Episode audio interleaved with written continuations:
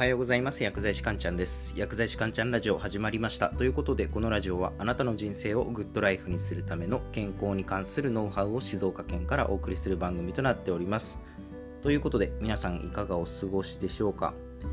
え僕はですね前々からね結構ラジオで言っているんですけど生きていく上で考え方って結構重要だなって思っていてやっぱりね時代に合った考えとその合ってない考えっていうのがあると思うんですね。でも今実際にこう生きて生活をしていて思うのがいやその考え方はもう時代に合ってなくないかもう古くないかっていう考え方が未だに根強く残っている部分があるなっていうふうに思う時があってですね。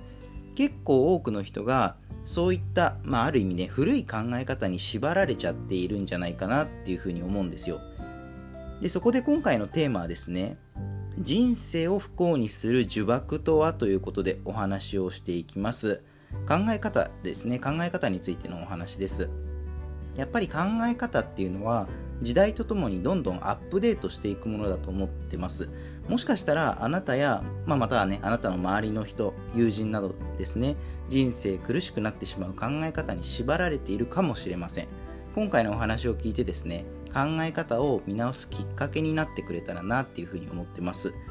ということで早速今日のテーマの結論なんですけれども人生を不幸にする呪縛。それはですね苦労の強要です。苦労の強要。どういうことかっていうと私も苦労したんだからお前も苦労するべきだみたいなそういった考え方ですね。そうですね。例えば日本の分娩事情とかが典型的な例なんですけれども例えば赤ちゃんを産む時ですねフランスとかだと麻酔を使って痛みを和らげながら分娩をするわけなんですよ。そういう人がほとんどで、まあ、いわゆる無痛分娩ですね。約8割の妊婦さんが、えーと、フランスではその無痛分娩っていうのを選んでいてその費用はもう国が負担するわけなんですよ。でも一方で日本はどうかっていうと保険適用外で無痛分娩を選ぶ人っていうのは約6%ぐらいみたいなんですね。でもちろんね費用面の問題はあるかとは思うんですけれども無痛分娩を選ぶ日本人の割合っていうのは、まあ、フランスが80%で日本がね6%っていうことなので、まあ、実際にねフランスの約13分の1しか日本人はねその無痛分娩を選んでないっていう現状があるんですよ。やはりねこれにはなんか苦労とか我慢とかが美徳みたいなそういった考え方が根強く残っているからな気がするんですね。子供っていうのはお腹を痛めて産むもんなんだとか昔からそうなんだみたいなそういった感じですよね。お腹を痛めて産んだからこそ子供は可愛いものだ無痛分娩なんてもってのほかだみたいな考え方がその日本人がね無痛分娩を行わない一つの原因になっているような気がするんですね。で赤ちゃんにあげる液体ミルクとかもあるじゃないですか。液体ミルク。あれだと諸外国ではもう当たり前のように流通しているのに日本で販売開始になったのは2019年なんですよ液体ミルクって。ほんと最近なわけなんですよね。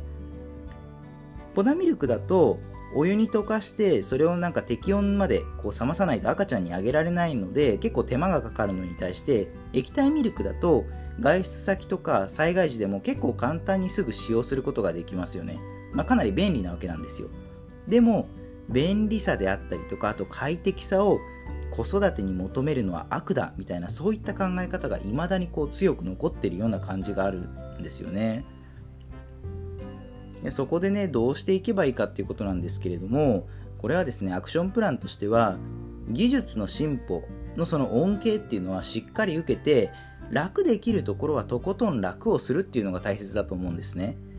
先ほどの無痛分娩もそうですし技術の進歩で少しでも楽にできることがあるのであればそれは絶対に利用した方がいいんですね。例えばじゃあ親が子供に対して私たちの時代はスマホなんてなかったんだからまずはスマホじゃなくてガラケーを使いなさいなんてことはしないわけですよね。ほとんどの親は子供にいきなりスマホを買ってあげるわけですよ。なんかこう相手がこう戦車で戦うのが分かっているのに自分たちはまず槍の修行からだっていうなんかまあそういった考え方はちょっと違いますよねっていうことですよね。で苦労を少しでも軽減できる技術が世の中にあるなら、まあ、それはとことん使った方がいいですよねっていうそういったお話ですね。では最後まとめになります。今日のテーマ人生を不幸にする呪縛とはそれは苦労の強要ですね。苦労の強要具体的なアクションプランは技術の進歩その恩恵はしっかり受けて楽できるところはとことん楽をしましょうっていう。今日はそういったお話でした。では今日の内容は以上になります。いかがだったでしょうか？あなたの人生がグッドライフになりますように薬剤師かんちゃんでした。では皆さん良い一日を。